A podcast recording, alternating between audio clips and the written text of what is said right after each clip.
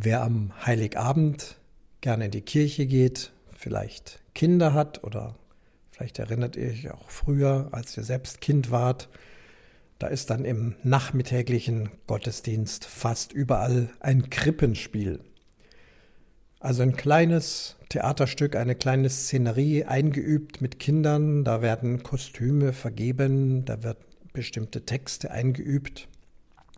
In vielen verschiedenen Varianten wird irgendwie die Weihnachtsgeschichte nachgespielt, mal traditionell, mal modern.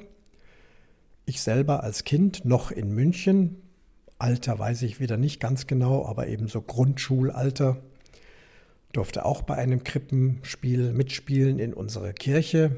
Es ist in München die Auferstehungskirche gewesen. Und ich hatte da eine großartig herausfordernde Rolle, nämlich sollte ich einen Engel spielen.